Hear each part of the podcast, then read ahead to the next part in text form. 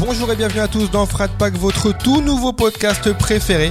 Sans plus attendre, on va commencer par le commencement, à savoir le titre Frat Pack. Si tu sais pas ce que ça veut dire, bouge pas, je vais t'expliquer rapidement. Aux États-Unis, une légende raconte qu'un groupe d'acteurs dont ferait partie par exemple Ben Stiller, Owen Wilson, Vince Vogue, Will Ferrell et bien d'autres encore, et ben tu vois, tout ce petit monde là aurait fait le pacte de s'entraider mutuellement dans leur carrière d'acteur. Et ben moi aussi j'ai décidé aujourd'hui de faire un frat pack avec vous, vous qui nous écoutez, mais aussi avec mon invité du jour qui, laissez-moi vous la présenter.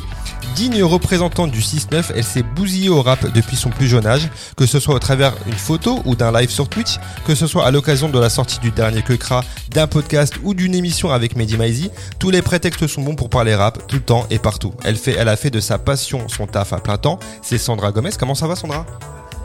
Bah écoute, ça va très très bien. Écoute, je vais te, te proposer euh, sans plus attendre un pacte. Est-ce que tu acceptes que durant ce podcast, toi et moi, on se parle tranquille, en détente, en fait, comme si on était des, des amis d'enfance finalement? Avec grand plaisir. Ça te va? Ouais. À la go générique. Bonjour à tous, vous écoutez Frat Pack, un podcast très très gaulerie, ça c'est lui qui le dit. Présenté par Zama. Dans chaque épisode, Zama reviendra sur le parcours de son invité à travers le prisme de l'art. Cinéma, musique, série, télé, rien ne lui échappera parce qu'il est vraiment, mais vraiment très très talentueux. Enfin ça c'est toujours lui qui le dit.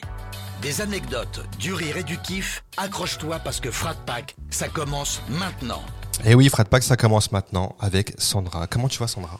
Franchement, au top. Ouais, nickel. Ouais, ouais, super. Et toi? Bah écoute, ça va très bien, merci de demander, c'est cool. On me demande jamais à chaque fois, je suis un peu triste, mais euh, écoute, comme tu l'as entendu, on va parler de, de plein de thèmes, de cinéma, de séries, de télé, de musique. On va commencer par la musique. Qu'est-ce qu'on écoutait chez toi quand t'étais petite? Dis-moi. Euh, Beaucoup, beaucoup. Il y avait beaucoup de vinyles chez moi. Euh, Césaria Evora. Ouais. Moi, je suis euh, issue de l'immigration portugaise, donc euh, on a un lien avec euh, la lusophonie. Et, et donc, j'ai écouté beaucoup de musique, soit capverdienne, soit brésilienne, portugaise. Qu'est-ce qu'il y avait d'autre? La lambada, c'était le son de mes Ah ouais? parents. Voilà, ouais, vraiment le son de, de, de leur mariage. Et qu'est-ce qu'on écoutait d'autre? Bah, En vrai, après, dès mes, mes 10 ans, ça a commencé avec le rap. Avec le rap, ouais. Ouais, ouais, ouais. Parce que j'ai une grande sœur qui a 50 plus que moi, qui avec, enfin, j'étais tout le temps dans ses pattes et donc forcément, euh, ce qu'elle commençait à écouter, moi, je l'écoutais peut-être un peu plus jeune que que mes euh, camarades, mais ouais, le rap. Ok, est-ce que tu te rappelles de la première claque que tu t'es prise? Est-ce que euh, ça peut être un groupe, un titre, je sais pas, une musique Le premier souvenir que j'ai, ça va être DC's. Ouais. euh, qu'on écoute beaucoup euh, parce qu'il y a je pète les plombs qui tournent partout et donc euh, ça touche toutes les générations ça passe à, la, à la télé la première claque réellement ça va être cynique parce que c'est, je crois, les premières fois où je chiale en écoutant de la musique, en fait. T'avais quel âge à ce moment-là, du coup? Je m'en Tu rappelle. te rappelles ou pas, non? Non, je sais plus, mais il faut retrouver ça, le cœur sur la, le cœur sur la main, je crois. C'est- Je sais- plus c'est quelle année, ça, déjà, cet album-là. je- Mais ouais, ça, ouais. c'est, j'ai une petite dizaine d'années, tu vois. Donc, euh, donc c'est, euh, c'est assez tôt.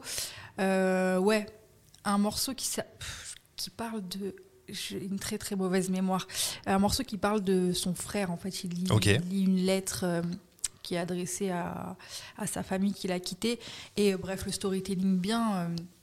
C'était ouais, c'était une grosse période cynique. hein. Ouais, c'était un- une grosse c'était un période. Et puis, je trouve que c'était un rap très accessible pour, euh, pour euh, tout, bah, peut-être des nouveaux auditeurs euh, rap qui, qui avaient besoin d'entendre. Pas forcément énormément de technique, énormément de de perform une performance rap trop euh, complexe, mais c'était un récit euh, universel sur, sur la misère sociale, sur la banlieue, mais moi qui n'ai pas grandi en banlieue, mais euh, dans une autre, un autre environnement qui, était, qui subissait la- une certaine forme de misère, euh, c'était euh, c'était euh, hyper fédérateur, on va dire. Ouais, c'est vrai, c'est vrai, c'est vrai, comme tu dis, c'était. euh, c'est- je pense que c'est le début du rap un peu accessible, justement, tu vois, comme Ouais. tu dis, qui s'ouvre, qui raconte quand même des trucs, tu vois, mais euh, qui est accessible à tout le monde en vrai. Donc, Ouais, euh, c'est ça. Après, il va fit avec, avec Diams, Diams Ouais. qui va devenir une pop star, tout le monde l'écoute.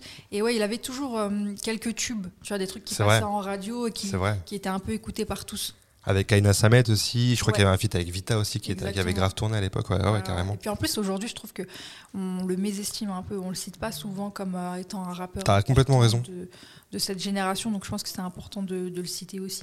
C'est vrai qu'il il, il a limite, on dirait, euh, un manque de crédibilité. Je sais pas pourquoi, tu sais, avec le temps. Tu sais, alors qu'en vrai, euh, c'était un putain d'acteur, il a grave vendu et, euh. Bah, Et ouais, ouais. Crédibilité, en vrai, pas du tout quand tu, quand tu connais son histoire. Exactement. Mais euh, ça fait pas stylé de citer C'est ça, ouais, c'est ça que je voulais dire. Il y a d'autres artistes, euh, c'est plus, euh, ça fait plus classe de dire ouais, moi j'écoutais un tel, un tel. En vrai, Cynic, euh, vu le nombre de ventes qu'il a fait, Bien il sûr. a impacté plein de gens, tu vois. Exactement. La petite Sandra, c'était quel genre d'élève à l'école? Dissipée comme dissipée mais discrète. Ok. J'étais juste dans, dans, dans les vapes en fait, dans mes rêves, dans mes idées.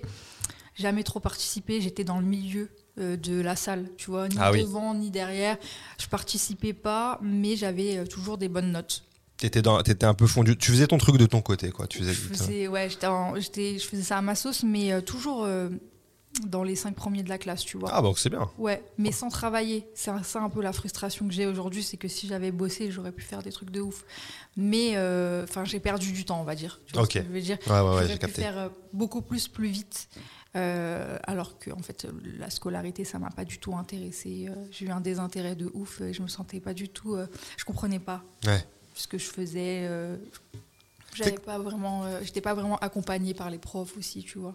Mais c'est ouf parce que je l'ai déjà dit dans ce podcast, mais euh, c'est vraiment un vrai point commun avec quasiment tout ce que, tous les gens que je reçois, que ce soit des, des journalistes, des acteurs, des humoristes, tu vois, où il y a ce truc de désintérêt, tu vois. De, Mm. On sait que c'est important à l'école, mais on n'est pas intéressé euh, vraiment par le, le système en lui-même, quoi. Tu vois, c'est un truc, c'est vraiment un point commun que tout le monde a. Franchement, ouais, le système qui est mal fait, euh, selon moi, après je sais pas comment ça évolue, mais je pense pas dans le bon sens en plus. Mm. Euh, on était une masse et ceux qui euh, étaient plus surveillés, c'était soit ceux qui foutaient la merde parce qu'ils étaient problématiques et ils gênaient les autres, soit c'était ceux dont les parents étaient derrière pour euh, s'inquiéter. Mais euh, t'avais- je fais partie un peu du ventre mou euh, de, de ces élèves. Euh, bah, dont les parents venaient pas aux, aux réunions parents-prof et que ça inquiétait personne. Et moi, toute ma scolarité, euh, ils ont jamais vu mes parents, ils ne sont jamais posé de questions. Ils voyaient que j'avais des bonnes notes, mais en même temps, je faisais jamais mes devoirs, j'avais jamais mes affaires, parce qu'il y avait des problèmes à la maison. Et ça, je pense que c'est aussi un rôle de l'éducation nationale, de, s'intéresser. Il y a un rôle social là-dedans aussi. Après, il faut leur donner les moyens de pouvoir le faire aussi. Ouais, tu vois. ouais, Ça, ouais. Je suis complètement d'accord. Ouais, il y, il y a un gros sujet là-dessus à, Ouais. à, à- à truquer. Euh, du coup, tu as été jusqu'où au niveau des études? Moi, je me suis arrêtée l'année du bac, donc j'ai pas, j'ai pas passé le bac. J'ai eu un BEP euh, et j'ai arrêté l'année du bac parce que j'ai commencé à travailler. Donc ça va dans le sens de ce désintérêt. Et Ouais. moi, j'avais besoin de trucs concrets, travailler, avoir un salaire. Pour moi, c'était déjà extraordinaire, tu vois. C'était très bien. On m'a proposé un CDI à 19 ans. Je me suis dit, vas-y, let's go, on, on y va. Euh, voilà. C'était quoi comme, euh, comme taf à ce moment-là? C'était un taf dans la restauration. Ok. Et c'était un grand groupe euh, qui ensuite m'a fait progresser dans d'autres sphères jusqu'à finir avec un, un statut de, de cadre dans, l'entreprise, tu vois. Donc ouais, super, super, mais euh, manque de sens, manque de cohérence avec euh, ce que j'ai vraiment envie de faire. Donc c'est pour ça qu'après j'ai décidé d'arrêter pour faire tout ce que je fais aujourd'hui, tu vois. Ok, d'accord, très bien. Et est-ce que quand tu étais petite, tu avais un métier de rêve? Tu sais, on a tous un truc de ouais, quand je serai plus grand, je ferai ça. Journaliste. C'était ça. Donc en vrai, euh, ouais, mais c'était ça, mais je l'ai jamais euh, imaginé. Je me disais juste, ouais, j'aimerais bien faire ça, mais concrètement, je me suis jamais renseignée à quelles études il fallait faire, parce que euh, en troisième, on m'a dit, non, la générale, ça va être compliqué, parce qu'ils ont, ils voyaient bien que je faisais pas mes devoirs, que c'était un peu euh, euh, au feeling, donc ils m'ont dit, euh, va en professionnel, au moins Mm. c'est sûr que ça passe. Ah. C'est là où ça, tu vois, ça a pas marché, tu vois, parce que tu vas en professionnel, c'est pour faire un métier précis. Mhm. J'ai été orientée vers un truc euh, qui avait rien à voir, c'était sanitaire et social, donc euh, c'était un peu le BEP le plus difficile à obtenir, donc euh, c'était mais aucun intérêt Ouais. par rapport à ce que j'avais vraiment envie de faire. Carrément. Mais c'était journaliste en tout cas. Et, mais, et tu sais d'où ça devient ce truc de journaliste? Genre, qu'est-ce qui t'a, dans ta tête, qui t'a fait germer cette idée de, de devenir journaliste un jour? Bah, parce que pour euh, raconter la vie euh, des gens qui m'entourent, et peut-être à travers ça ma vie aussi, que je trouvais pas très représentée euh, dans tout ce que je voyais autour de moi. J'ai toujours beaucoup regardé la télé, j'étais toujours sur Internet, je regardais. J'essayais vraiment de comprendre le monde qui m'entourait parce que j'étais une enfant très isolée aussi. Et je voyais personne qui vraiment ressemblait à ce que j'étais en train de vivre. Et euh, ce que- c'est ce que j'ai retrouvé dans le rap, justement. Pourquoi D'où cet amour pour le rap et pour- Parce que là, on parlait vraiment de choses qui me ressemblaient. Mais euh, ouais, le journalisme, parce que j'avais envie de parler de, de ma vie et de, de, à travers euh, la vie des autres, tu vois. Ok, très bien. Bah, C'était ma question d'après. C'est comment t'es tombé dans le rap? Tu me disais tout à l'heure aussi, peut-être via ta grande sœur qui t'a peut-être fait découvrir des sons. Mm. Et donc, via ce truc-là où tu te reconnais finalement, en vrai, euh, ça, ça te parle euh, au niveau de ta, ton mood, quoi. Ouais, en fait, parce que j'ai été scolarisée. Ça, c'est le hasard des, des cartes scolaires, tu vois. Ça, c'est un autre sujet aussi. Ouais. J'en ai gros euh, là-dessus sur l'éducation nationale. Mais les cartes scolaires, elles sont faites d'une façon où euh, euh, moi, j'étais entre deux zones. Tu avais une zone un peu plus populaire, une zone plus bourgeoise. D'accord. Et j'étais euh, dans la rue, euh, à la limite de la. Comment dire J'ai été scolarisée avec les bourgeois, en gros, si tu. D'accord, ok, ok, je vois. Et cette, euh, ça a fait que j'ai toujours été en classe avec des gens qui me ressemblaient pas. Mhm. On était 3-4 en général euh, intrus, un peu euh, cassos. Ouais, C'était le terme de l'époque. Euh, mais j'étais qu'avec des bourges, des fils d'eux, ou des gens qui avaient les moyens, tout simplement. Juste euh, des gens qui avaient deux parents qui travaillaient, qui étaient à l'aise, tu vois. Et, euh, et cet amour du rap, c'était parce que un besoin de représentation et aussi un besoin de trouver quelque chose sur lequel s'appuyer pour euh, pas baisser la tête tout le temps et avoir quelque chose qui nous rend fiers, en fait. Et euh, c'était euh, dans les années où en plus le rap a commencé à devenir quelque chose de euh, qui se démocratise au, au niveau de toutes les classes sociales. Tout le monde a commencé Ouais. à écouter du rap. Et, euh, et justement, j'ai vécu ce- ce- cette transition-là entre euh, ouais, vous, vous êtes les cassos, les racailles de service. Alors, pas du tout, en plus, c'est juste. Ouais, bien sûr. C'était une étiquette. un- C'était un délit de faciès Ah ouais. complet. Euh, après, on est devenu un peu euh, stylé. On venait me Ouais. voir pour me dire Ah, tu connais un tel, tu connais un tel, et euh, voilà quoi. Donc je me suis servi du rap pour ça. Et, et est-ce que le fait d'avoir eu un peu cette étiquette justement à l'école, c'était quoi? C'était collège-lycée Collège, ouais. Collège Est-ce que maintenant, avec du recul, tu te dis, euh, c'était relou? Est-ce que ça t'a formé un peu quand même, tu sais, mentalement pour le futur? Ouais, ça m'a formé. Ouais. Ça m'a formé de ouf. En fait, ça t'apprend directement tout ce que tu vas vivre plus tard quand tu vas surtout commencer à travailler, parce qu'en général, c'est à ce moment-là que tu euh, te confrontes à d'autres milieux sociaux. Euh, et en général, tu es assez préservé dans, dans ta scolarité. C'est pour ça que je pense que c'était une bonne chose justement d'être mélangé. Euh, et je pense qu'il faudrait développer ce truc-là. C'était formateur, par contre c'était des années très difficiles. Euh, sur le moment c'était hyper difficile parce que euh, tu bah, es sur le côté, euh, t'as pas confiance en toi, tu te sens pas légitime pour prendre la parole sur plein de trucs. Et jusqu'à tard dans là euh, récemment tu Mhm. vois je souffre encore de, de ces stigmates de, de- j'ai l'impression que euh, on me prend de haut donc que tu te mets sur la défensive. Et en fait il faut déconstruire tout ça. Ouais, et ça c'est un gros boulot tu vois pour pas avoir l'impression qu'on te juge parce que euh, toute ta vie on t'a jugé tu vois ce que je veux dire? Ouais, de ouf. C'est en vrai, c'est même un taf de, de j'allais dire d'une vie, mais de, de très de, de, de nombreuses années, quoi, en vrai, pour, pour arriver à ce truc-là, comme tu dis, c'est clair. complètement ouais C'est clair. Et euh, comment se fait ton arrivée dans le milieu artistique? Donc, tu nous disais tout à l'heure, tu bossais dans une, grande, dans une grosse boîte de restauration. ouais Tu dis, je quitte tout. Et euh, c'est quoi? C'est via la photo que tu rentres dans le milieu un peu artistique euh, Ouais. pour commencer, c'est ça? C'est ça, exactement. La photo que je pratiquais en loisir, plaisir et tout, tu vois. Et j'étais entourée de beaucoup d'artistes. Tout simplement, c'est des rencontres qui ont fait que ça a pu se concrétiser. euh, parce que j'ai rencontré des gens qui vivaient de ça. Donc j'ai eu des modèles autour de moi et des gens qui- pour qui ça paraissait très simple de m'inclure dans le circuit, dans leur circuit euh, créatif. Ok. Voilà, on a besoin d'un photographe, viens. Et ça s'est fait tout seul. Et après, c'est entièrement les réseaux sociaux qui ont fait le taf, tu vois. Euh, c'est ça aussi qui est fort aujourd'hui. Si tu bosses, tu montres ce que tu fais, des gens vont tomber dessus, peu importe où tu te situes, en plus euh, Ouais, géographiquement, parce que je faisais beaucoup d'allers-retours sur Paris, parce qu'il y a beaucoup de choses qui se passaient sur Paris. Et euh, voilà, tu te fais un nom progressivement. Et en plus de ça, si tu es vraiment passionné, que tu as vraiment un, un message à faire passer, un discours et tout, euh, bah, ça va vite pour toi, tu vois, tu restes dans les conversations et quand ils ont besoin, ils t'appellent, quoi.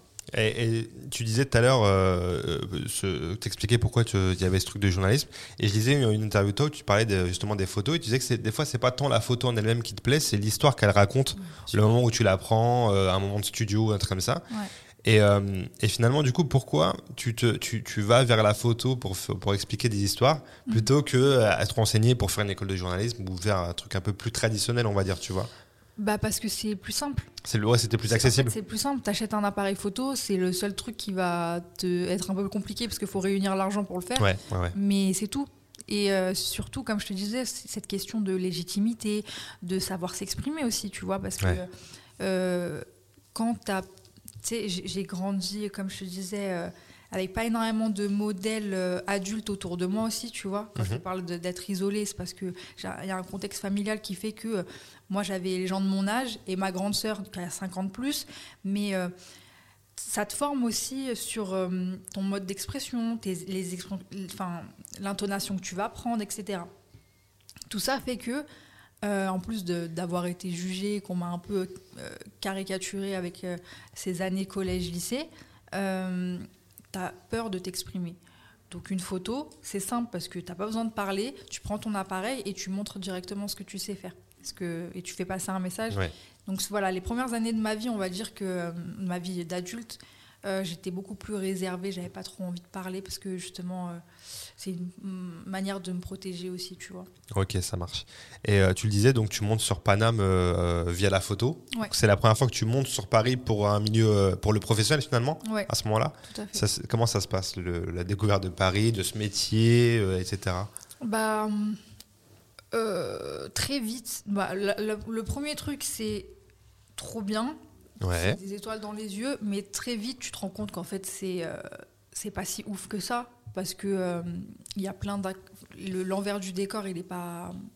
Il est pas aussi beau que ce que tu peux imaginer. Et en, en fait, c'est surtout dans, dans le sens où quand c'est ta passion, quand tu respectes énormément le travail des artistes que tu écoutes, t'as pas forcément envie de connaître leur personnalité, savoir comment ils sont dans la vraie vie, parce que tu peux être déçu et Ouais, ça peut vrai. avoir un impact sur ta manière d'appréhender leur musique.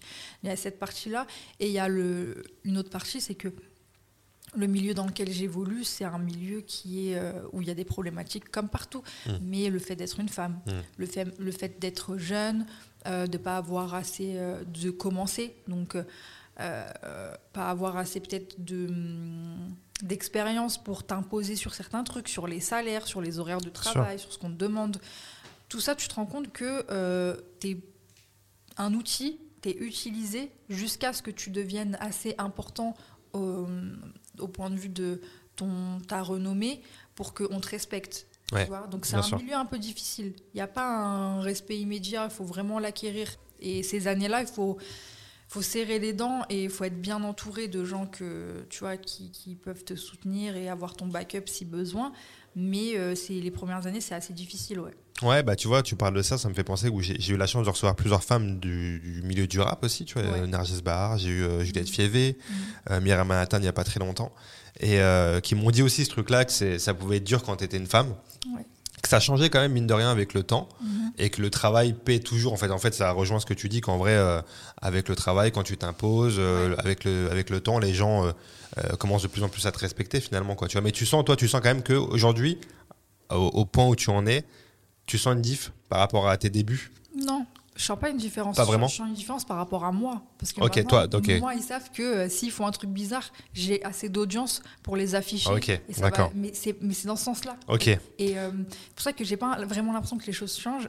J'ai juste l'impression qu'on les met de plus en plus mal à l'aise à pouvoir le faire librement. ah oui, ok. Tu vois Ouais, j'ai capté. mais c'est pas grave, si c'est ça le moyen euh, qu'il faut utiliser pour que des femmes puissent être euh, à l'aise, il y aura de plus en plus de références, de noms qui existent.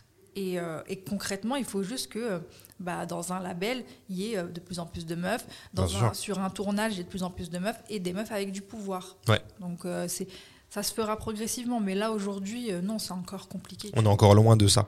Il y a encore beaucoup de, de, de- de chemin à parcourir pour arriver à. On est très loin, ouais. Il y a une vraie diff, même en termes de, de taf, tu sais, de salaire et tout, je pense. euh, surtout dans ce. Bah, c'est Myriam, qui m'a, Myriam Matin qui m'a raconté ça, Mhm. euh, son expérience quand tu as bossé euh, chez Bouscapé. Tu vois, elle disait qu'elle était grave reconnaissante parce, reconnaissante parce qu'elle avait appris énormément de choses. Ouais. Mais que c'est vrai que quand euh, elle, elle faisait les choses un peu naïvement, sais, avec le cœur à taffer, Mm. mais que effectivement après euh, quand elle s'est dit attends mais euh, on peut être payé ça et moi je suis payé ça tu vois après elle me disait c'est des réalités économiques tu vois Ouais. en vrai c'est dans plein de milieux c'est pas que dans le milieu du rap Ouais. où où les entreprises en fait plus elles peuvent faire de, de, de la gratte tu vois plus elles vont le faire tu vois Ouais, tant que toi tu sais pas que tu peux avoir plus eux ils vont pas te le dire c'est le but d'une entreprise aussi entre guillemets de faire du profit donc Il y a ça, mais il y a aussi le fait qu'on joue beaucoup sur ta passion, tu vois. Et le fait Ouais, que, c'est vrai, euh, t'as raison. Tu- vu que tu kiffes, bah, on sous-entend que bah, tu es content d'être là, donc tu vas le faire. Moi, justement, j'ai pas du tout ce côté euh, fanatisme. Et comme je te disais, les artistes que j'écoute, j'ai pas trop envie de les rencontrer. Parce que je veux pas casser euh, euh, l'image que j'ai d'eux. et euh, il y, a beaucoup de, il y a beaucoup de gens qui pensent que ça te fait plaisir de prendre tel artiste en photo ou de parler de lui, donc euh, c'est un peu logique que ça soit gratuit, tu vois. C'est le problème avec des métiers passion. Et surtout, tu as raison, des photographes. Parce Ouais, que ouais. j'avais, pareil, j'ai reçu, euh, j'avais reçu dans un autre podcast euh, David Delaplace et Coria, tu vois. Et qui me disait ça aussi, que souvent dans la photo, quand tu débutes, on se dit, ouais, mais attends, t'as la chance de pouvoir faire ça, donc euh, tranquille, tu vas pas non plus demander euh, l'oseille, quoi, tu vois. Mais il y a, y a quand même euh, un peu de ça à, à savoir prendre aussi, tu vois, parce qu'il y a certaines opportunités qui peuvent être intéressantes. Et euh, s'il n'y a pas de thunes, il faut savoir être, comment dire, s'adapter aux situations, tu vois. Il y a, il y a un moment dans ta carrière, quand tu débutes, il y a des trucs que tu vas faire gratuitement. Ouais.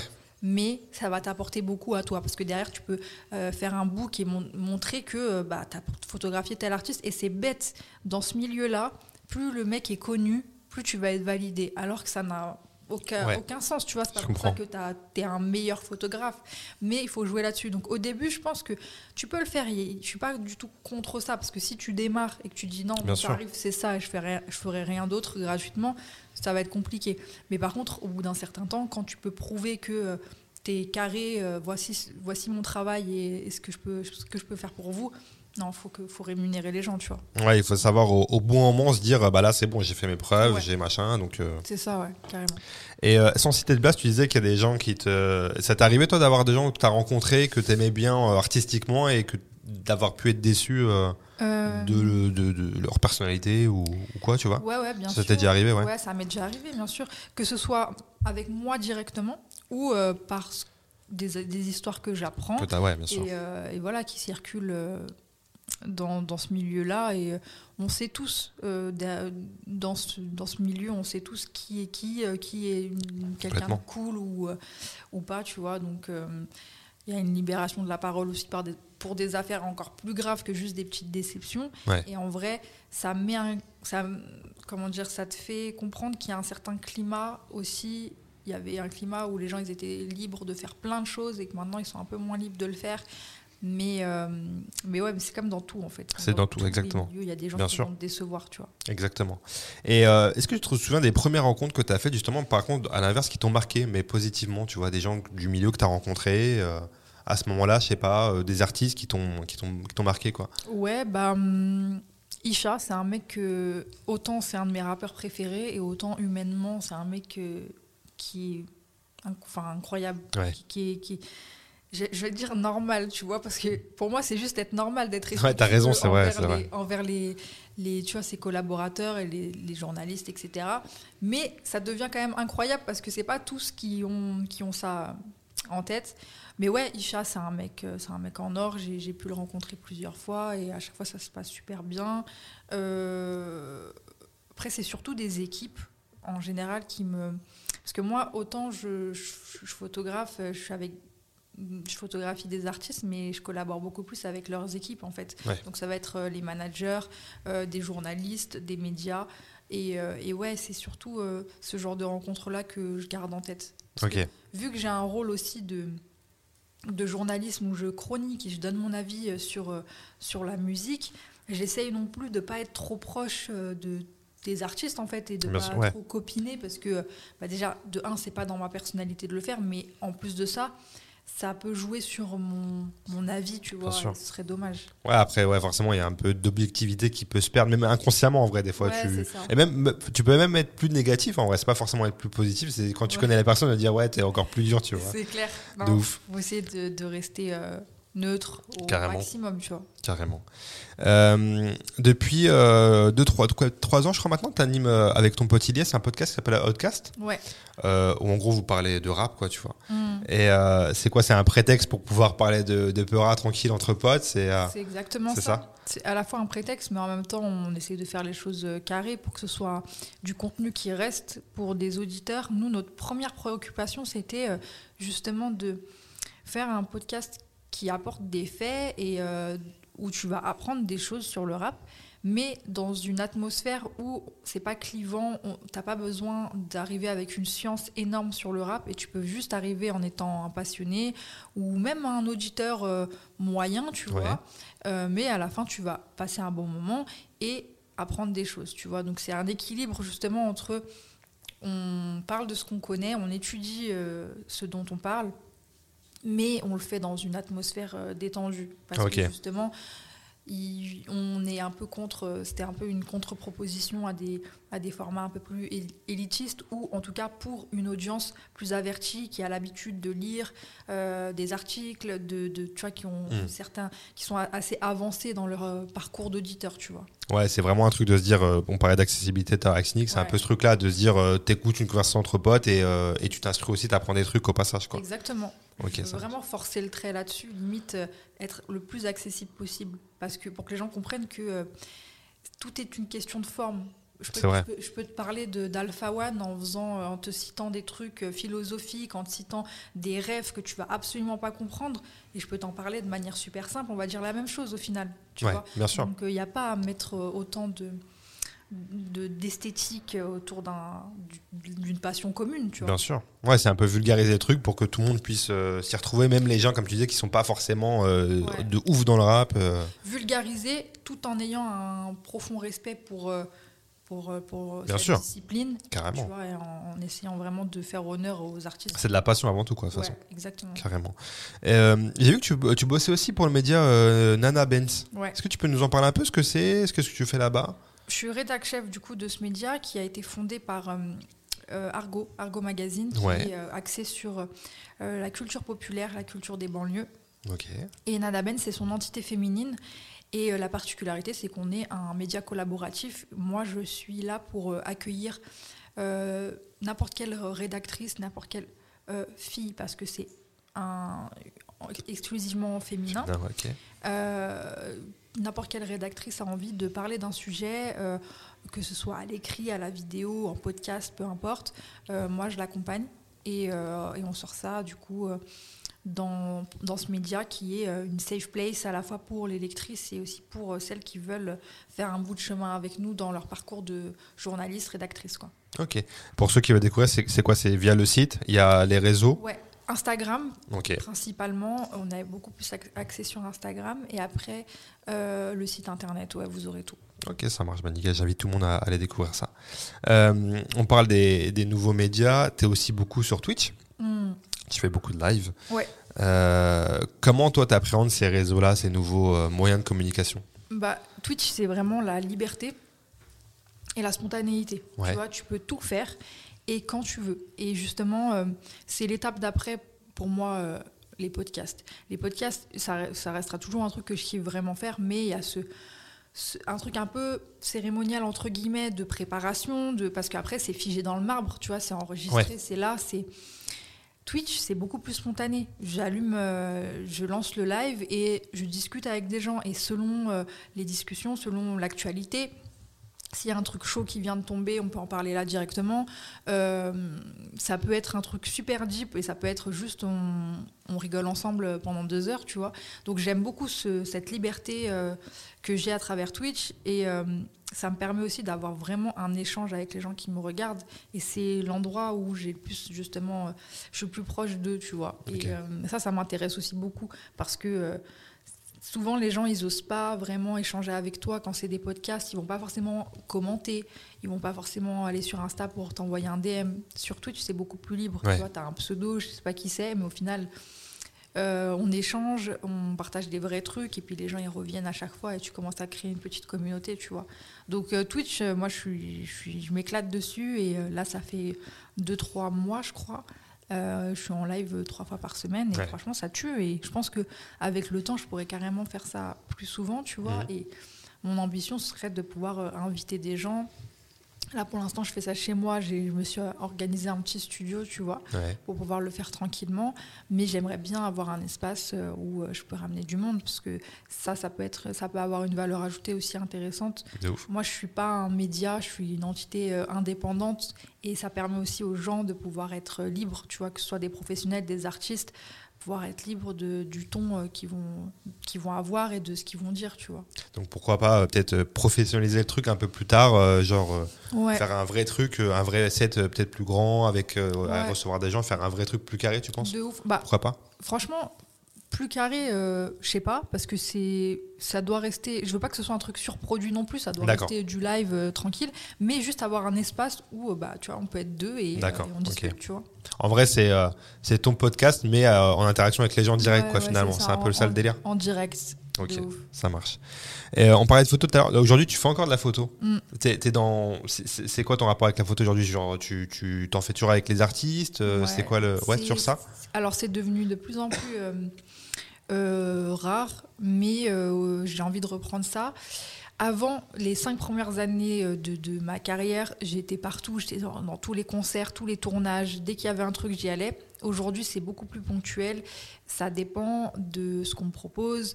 Parce que euh, déjà, il y a une nouvelle génération qui, est- qui a, qui a trop envie de le faire et qui est super motivée. Donc, euh, je pense que c'est intéressant de les laisser faire aussi, tu vois. Ouais. Et moi, de mon côté, euh, je préfère euh, me poser avec quelques artistes pour avoir une relation un peu plus approfondie avec eux et euh, les suivre sur le long terme. Ça, c'est D'accord, ce qui m'intéresse. La prochaine étape pour moi, là, c'est de travailler sur le long terme, sur le développement. Euh, là, en l'occurrence, cette année, je vais travailler sur le développement d'un projet, d'un album avec un artiste que j'aime beaucoup D'accord. euh, et m'occuper de toute la DA visuelle, de euh, l'écriture des clips, les covers. C'est charmé ça. Ouais, ça, ça tue. Mais c'est c'est un truc que tu as déjà fait ça ou pas?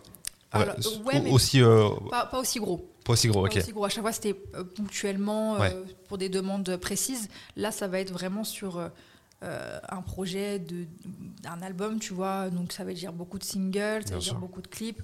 Et c'est la sortie dans un an, tu vois. Donc, D'accord. c'est un autre rythme de travail aussi.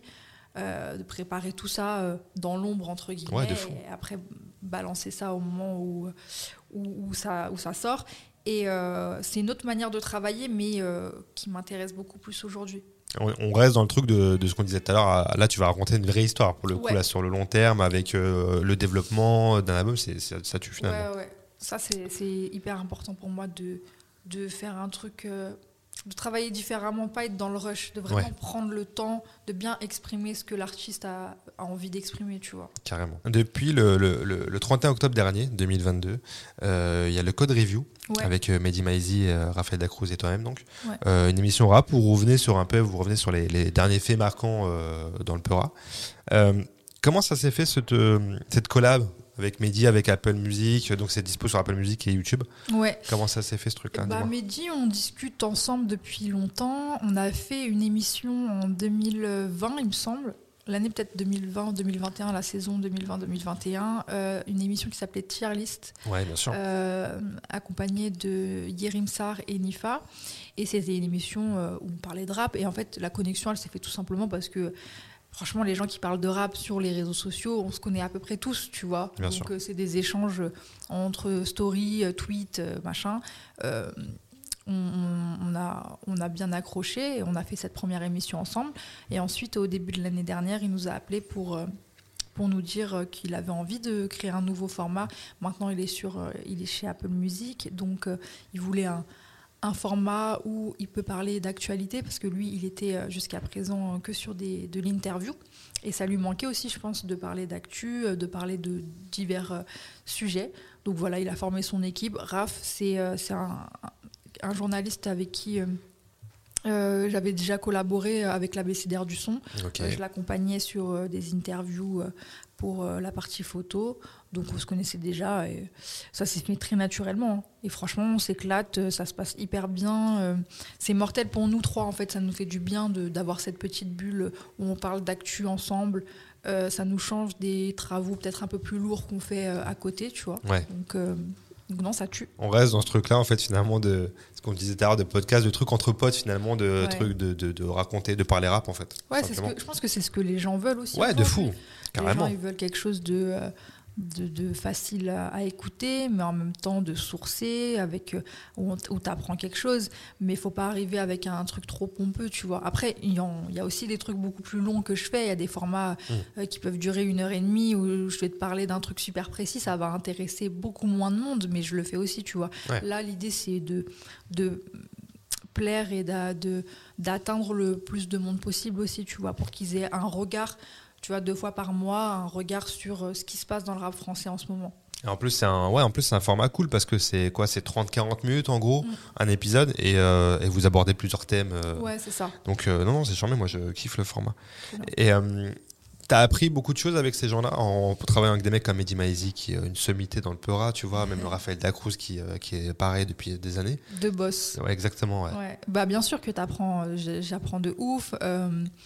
Euh, mais il n'y a jamais eu ce- cette relation de, de prof euh, qui Ouais, ouais, m'apprendre ouais, quelque chose, hein, pas du tout. Mais c'est juste, en fait, euh, en- à force de faire, tu prends de l'expérience. Et, et c'est, moi, je vois vraiment la différence par rapport au premier truc que je faisais. Euh, J'apprends une nouvelle manière de travailler, travailler euh, plus précisément, même dans la manière de parler. Tu apprends à avoir vraiment un- euh, une éloquence, une élocution euh, plus intéressante, euh, moins stressée, euh, savoir bien euh, choisir ce que tu as envie de dire aussi. Donc euh, forcément, tu apprends, beaucoup plus vite Bien quand tu es entouré de, de- de mecs qui ont autant d'expérience Carrément. et qui sont dans une certaine bienveillance aussi. Parce que tu peux être entouré de gens super euh, expérimentés, mais euh, qui vont te mettre dans une ambiance où euh, tu vas perdre tes moyens. Eux, c'est tout le contraire, tu vois, ça se passe bien. Il n'y a jamais eu de différence entre euh, qui que ce soit dans l'équipe. Euh, Et, et ça se ressent en vrai euh, quand on regarde l'émission qu'il y a une bonne ambiance entre vous et que c'est un truc de, de potes, euh, Oui, oui, de passionnés quoi en fait, Exactement. carrément. Et t'aimerais bien toi avoir un, ce style d'émission un peu produite, on disait tout à l'heure où t'as un truc Twitch où t'es tranquille à la maison, enfin tu vois, mais d'avoir un truc, un truc, c'est un, truc qui te, qui te passe par la tête pour le futur ou pas forcément? Ma propre émission, tu, Ouais. tu veux dire? Ouais ouais. Pourquoi pas hein Pourquoi Ouais, ça- pas Mais après, je pense que je serai jamais toute seule. Donc, euh, Mm. si c'est pour le faire, c'est pour recréer une autre équipe, tu vois. Parce que euh, parler de rap seul, euh, why not? Je le fais sur YouTube pour, pour parler plus d'images, euh, mais je prends moins de plaisir. tu Ouais. vois. Et moi, j'aime bien avoir, confronter des avis, avoir d'autres positionnements, d'autres profils de gens, être face à des gens qui détestent, que j'adore. Parce que sinon, on est juste des passionnés, comme tu disais, mais on va juste dire, ouais, ça c'est génial, c'est génial, et il n'y a pas trop de nuances, tu vois. La contradiction Donc, un euh, peu. Ouais, il De temps la en temps. contradiction. Par contre, je t'avoue que avoir une émission aussi bien produite que, que chez Apple Music, c'est incroyable. En vrai, c'est des, c'est des, des moyens euh, idéaux pour, euh, pour enregistrer. Tu vois, tu arrives, il y a une, toute une équipe derrière et c'est des tueurs, que ce soit au son, à l'image. La prod générale, euh, c'est vraiment des monstres. Donc, euh, c'est euh, ça m'apprend aussi à euh, lever, élever le niveau, tu vois, par rapport à moi, ce que je fais. Je sais que derrière les prochains trucs que je vais faire, il faut que ce soit à peu près du même acabit. J'aurai pas les mêmes moyens, mais je mettrai les efforts. C'est inspirant quoi. C'est inspirant de ouf, ouais. De ouf, ouais. c'est vrai que en plus, les, les- que ça soit les interviews de Mehdi, Ouais. euh, quand il est en face à face avec un artiste, ou même la façon dont c'est filmé, tu Ouais. vois, c'est vraiment chambé, ça change euh, des codes euh, d'interview classique, Ouais. euh, chant contre chant, tu vois, là, il y a vraiment un truc, euh, et même le code review, tu vois, il y a un truc un peu plus intimiste, tu vois, où il y a moins de lumière et tout, tu vois, C'est trop pour nous, carrément. Tu vois. On se dit, la, pre- la première fois qu'on a vu le, le pilote, on s'est dit, mais c'est trop, en fait. Ouais. Euh, Là, c'est du cinéma presque. Mais après, tant mieux, tu vois, on Ouais. va pas se plaindre. Mais ouais, c'est vraiment des monstres, euh, la prod. Ça tue qu'il y ait des moyens mis en place comme ça pour du rap, tu vois. Ouais. En vrai, il y a quelques années, euh, ça, ça aurait pas existé, tu vois, on aurait. mais donc, ça, euh, ça vient aussi parce que tu as un Mehdi qui euh, est très influent dans, dans le milieu carrément. et euh, qui euh, donne envie de créer ce genre de format aussi, tu Ouais. vois, où on met plus de moyens parce que derrière, il y a des retombées, il y a une, influen- une influence qui fait que des gens vont, vont consommer le truc. tu vois. Ouais, carrément. C'est donnant, donnant, ouais, pour Ouais, tout le monde, exactement, ça va se exactement. perdre. Exactement. Tu le disais, euh, je sais plus, je crois que je l'avais vu en interview, que tu as, choisi la voie de, de l'indé Mm. et que forcément c'est euh, plus long, plus dur, plus, euh, mais que la victoire est des fois aussi plus belle quand euh, tu, pars, tu passes par là. Est-ce que là, aujourd'hui, tu as, coché des cases de ce que la petite Sandra avait en tête pour le futur déjà ou pas? Ouais, plein de trucs. Ouais, plein de trucs. Plein de trucs. En vrai, tout, tout ce que je fais, c'est des victoires, c'est des, des trucs que j'avais jamais imaginés. Là, cette année, j'ai fait ma quatrième expo. Euh, ça va super vite, tu vois. Ouais. Euh, je, fais, je fais du merch, je sors des, des, des tees avec mes photos dessus. Euh, je collabore avec des gens que j'admirais avant, tu vois. Donc, chaque- en vrai, chaque truc que je fais, c'est une victoire. Donc, ouais, je, je fais que cocher des cases. Et c'est pour ça que limite, les prochaines étapes, je réfléchis un peu parce que vraiment tout ce que je fais, c'est des trucs que j'avais pas préparés. Mais c'est bien aussi de visualiser et d'avoir des buts à atteindre. Et jusqu'à présent, tout ce que j'ai fait, c'est un peu par la force des choses et c'est les gens qui me l'ont proposé. C'est pas moi qui suis allée toquer Ok. à la porte de quelqu'un pour dire viens, on fait euh, une émission ensemble. Ça s'est fait tout seul et justement euh, le côté entrepreneurial aussi, c'est un truc que je veux plus développer parce que je pense que je peux faire des choses plus plus impactantes encore, tu vois. Après, je ne mets pas de pression, ça sûr. tout seul. Mais euh, je vais aller, je vais essayer d'aller chercher des trucs différents à chaque fois, tu vois. Là Carrément. maintenant, j'ai fait ça, ça s'est fait tout seul. Mais euh, tant qu'à faire, euh, si ça fonctionne aussi bien, faut que j'aille euh, chercher un truc encore plus plus gros, tu vois. Et ça peut être euh, plein de trucs. Et, et souvent, c'est euh, t'es dans une spirale justement mais positive, tu vois, où ton, on t'appelle pour faire un truc, tu fais des trucs, tu fais des rencontres, et toi-même, ça te développe l'esprit pour Ouais. euh, dire ah tiens, bah, en fait, je pourrais faire ça, ou tu vois, euh, c'est vrai que ça te fait marcher. hein. Il y a ça, et il y a aussi le fait de prendre confiance en soi. Ouais. Euh, par euh, tout ce que je te disais euh, auparavant, donc le fait d'être une femme, le fait de ne pas avoir fait certaines études ou de ne pas venir d'un certain milieu, etc. Une fois que tu as récupéré un peu toute la confiance qui te manquait, c'est à ce moment-là que tu te dis, ok, en fait, je peux faire plein de choses. Et euh, tu commences à éliminer toutes les barrières qui sont autour de toi. Des barrières que euh, des mecs qui ont 20 ans ont jamais eu parce qu'ils ont eu d'autres facilités Ouais. euh, dans leur vie aussi, tu vois. Donc euh, c'est pour ça que j'ai un peu toujours cette impression d'être en retard. Donc c'est pour ça que je veux faire plein, plein, plein de trucs. Euh, mais en même temps, j'essaie de canaliser ça pour essayer de me concentrer sur un truc qui va avoir de l'impact. Ouais. C'est ça que, que je recherche aujourd'hui, c'est de toucher les gens en fait. T'as t'as un plan un peu en tête euh, professionnel où tu, tu vois un peu les choses venir tranquillement? Tranquillement, jamais. Ouais. C'est jamais tranquille, Ok. mais je laisse voir les choses euh, comme ça arrive. D'accord. J'essaie d'observer ce qui se passe, d'observer qu'est-ce qui serait le plus pertinent pour moi en ce moment par rapport à mes capacités aussi. Je veux pas me griller, je veux pas euh, dire euh, je veux faire ça, ça, ça. Et Mm. au final, j'ai pas encore euh, le niveau pour le faire ou euh, toutes les armes pour vraiment y arriver. Je, je- tout ce que je fais, j'ai envie de le faire du mieux possible. Donc, j'ai pas vraiment de plan, mais j'ai quand même une vision euh, dans 5-10 ans de Ouais. là où je veux être et surtout, euh, je veux rester dans un certain confort et jamais, enfin, continuer à ne pas être contrainte de faire des choses euh, pour un salaire ou quoi. Ouais. Ça, c'est pour moi la vraie réussite, la vraie victoire, c'est euh, garder cette liberté de faire vraiment ce que tu as envie de faire. Ok. Ça, c'est mon unique objectif, tu vois. C'est toujours travailler par passion et pas par, euh, par Obligation. dépit, par obligation, exactement. Ouais, ouais. c'est ça. Ok. Euh, parlons un peu de Paname, toi qui es lyonnaise. Ouais, On en parlait vite fait en off quand t'es arrivé. ouais. Euh, en vrai, c'est euh, c'est indispensable d'être sur Paname quand tu veux travailler dans ce genre de milieu artistique, quel qu'il soit d'ailleurs. Mm. Comment ça se passe la vie parisienne maintenant que tu, tu vis à Paris? C'est compliqué, hein. Ouais. c'est compliqué parce que euh, bon déjà je suis très attachée à ma ville, donc euh, ça joue. Euh, Lyon me manque, même si je suis toujours euh, connectée, et je descends très souvent. Paris c'est un en termes de, de mentalité et je parle vraiment grossièrement parce qu'évidemment qu'il y a des Bien gens sûr. que j'adore ici, mais la ville fait que tout va très vite. C'est très cliché de dire ça, mais c'est réel, ça va très vite. Et puis, il y a aussi cette effervescence qu'il y a par rapport au travail, ça a ses avantages, ça a ses inconvénients aussi, c'est qu'il y a beaucoup d'opportunisme, il y a peu de relations qui sont uniquement pour euh, euh, plaisir euh, Mhm. humain, euh, d'échanger. Et ça, j'ai un peu de mal, justement, voilà, de devoir toujours se présenter, avoir une carte de visite et arriver en disant moi je fais ça dans la vie et voilà ce que j'ai envie de faire, est-ce que tu peux m'aider? Et j'ai l'impression qu'il y a beaucoup cette, ce, rapport à une entraide obligatoire pour avoir des échanges humains en fait. Ouais, et, euh, et ouais, bah, ça peut être profitable, mais euh, ça fait que j'ai pas énormément de, de liens euh, sociaux avec des purs parisiens. Souvent, c'est des gens qui viennent d'ailleurs comme moi et qui se retrouvent un peu du coup, Ouais. dans ce besoin de avoir un rythme de vie un peu plus lent et euh, pas être dans tous les événements. Mais après, ça, c'est propre à. Au-delà de Paris, c'est propre à mon milieu professionnel aussi, Mm. tu vois.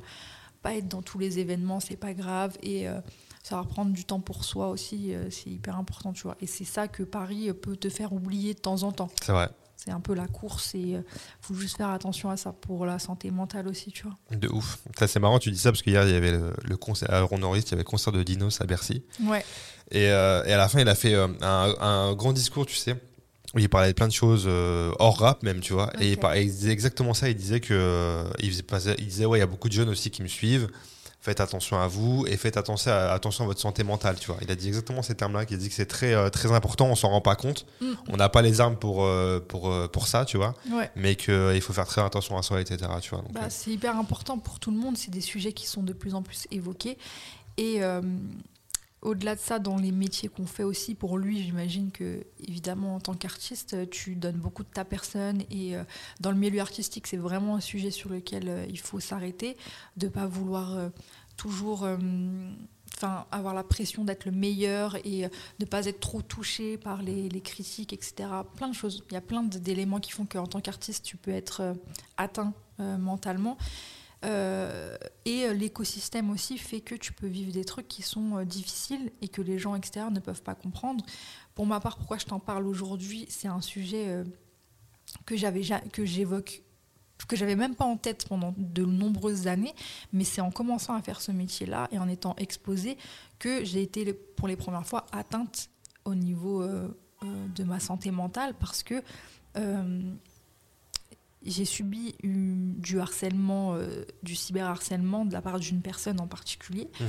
Et euh, cet élément qui a duré dans le temps, euh, qui a peu duré dans le temps, qui a été très ponctuel, a déterminé tout ce que je suis aujourd'hui parce que j'ai découvert une face de, de l'humain qui, qui, qui est, c'est très naïf ce que je vais dire, mais très méchante et euh, qui vient t'attaquer et qui veut surtout ne pas te laisser en paix, tu vois. Et c'est ça que je... Juste l'alerte que, que je pourrais faire pour les gens qui s'exposent, c'est que tu vas être confronté avec, à des gens qui vont pas vouloir que tu sois dans la paix et qui vont toujours vouloir chercher quelque chose pour, pour t'attaquer. Peu importe ce que tu dis, tu vois, parce Mm. que moi, je parle pas de politique, je fais rien de, de, on fait rien de grave, tu vois. Mais je parle pour moi, mais je parle aussi pour plein de gens qui m'entourent et qui, et avec qui euh, j'ai pu discuter de ça, notamment des femmes. C'est euh, malheureusement euh, quelque chose qui revient souvent, mais pour, euh, pour plein d'autres personnes aussi. Il faut faire euh, aussi attention à la pratique euh, des réseaux, de, de sa position euh, sur Internet aussi. Il faut savoir prendre un, euh, assez de recul pour Ouais. pas être trop touché. Mais justement, c'est bien aussi que les artistes en parlent. Euh, Dinos, tu, tu me dis qu'il en a parlé, ça m'étonne pas. Lélo, il a aussi, il en a, il a aussi beaucoup contribué à ça, passer un message auprès de la jeunesse, tu vois.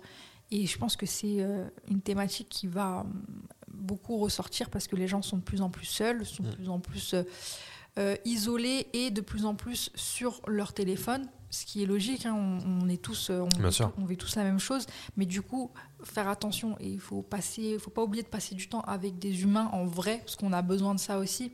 Et ça peut créer des, des- des choses euh, qui peuvent déséquilibrer justement ta santé, donc faire attention à ça, quoi. Ben ouais, carrément. Et c'est bien que tu le, que tu le dises, tu le reprécises.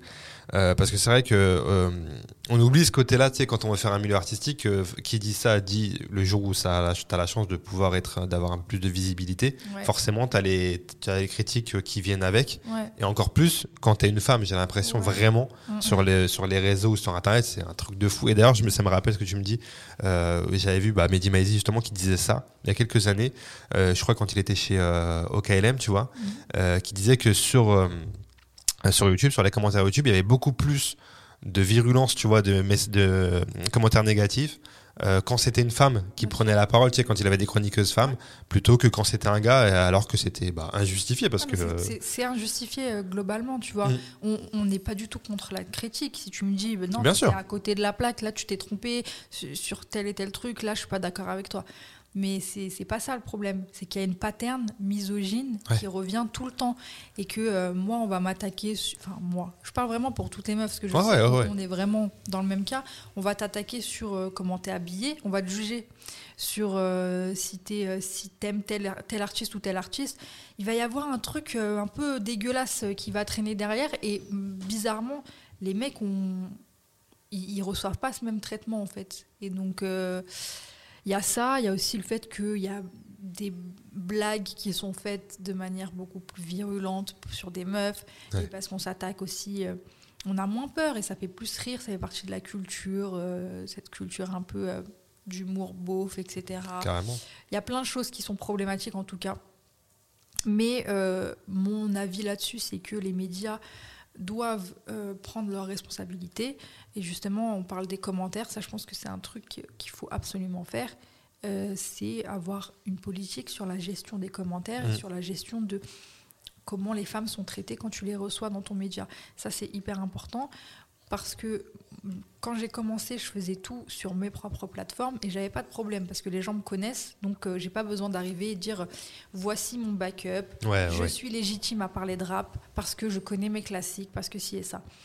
Ils le savent, donc j'ai pas de commentaires négatifs. J'ai des commentaires des fois qui me disent non, ça c'est nul et tout, mais ok. ouais, C'est- bien c'est- sûr. C'est C'est autre chose, ça, ouais. C'est autre chose. Mais par contre, quand j'arrive sur un média où les gens ne me connaissent pas, ils partent directement avec des préjugés, des a priori, et toute leur construction euh, misogyne autour d'eux, euh, qui font que euh, on va pas m'écouter parler, on va me juger directement Ouais. sur justement leurs, leurs a priori. Et ça, ça doit être géré. Parce que, euh, parce que quand tu invites quelqu'un, tu dois faire attention à comment les gens euh, euh, reçoivent cette personne. Bien en sûr. Voilà. Donc, euh, de plus en plus de gens se- se- se- s'engagent là-dedans, mais ça s'est passé aussi par le fait qu'il y a des femmes influentes qui ont parlé Mhm. et euh, qui ont dit euh, ça c'est pas possible de continuer à faire ça. Donc voilà, faut que tout le monde s'engage aussi là-dedans. Ouais, c'est un combat de tout le monde et même les hommes d'ailleurs. hein. Parce qu'on Oui. parle des femmes, même les hommes doivent, doivent combattre ces trucs-là et dénoncer ce truc-là, tu vois. Évidemment, ouais. surtout, surtout dans les milieux de masculins comme le rap ou même, même dans le foot. En Mhm. vrai, c'est un peu pareil. Bien tu vois, sûr. quand il y a des, des euh, journalistes sportifs qui parlent, euh, c'est, c'est- elles subissent Ouais. les mêmes trucs euh, injustifiés. Et, euh, et c'est bien que tout le monde le dise, euh, homme comme femme, quoi. Oui, c'est puis important. Qu'on qu'on- qu'on appuie le fait de vouloir une certaine excellence, une certaine exigence. Moi, j'ai pas de problème avec ça, que, que le public rap soit exigeant et qu'il veuille des, des personnes calées qui en Ouais. parlent et tout. J'ai pas de souci. Euh, ça, à la limite, ça va plus donner envie aux gens de d'augmenter leur science dans le truc.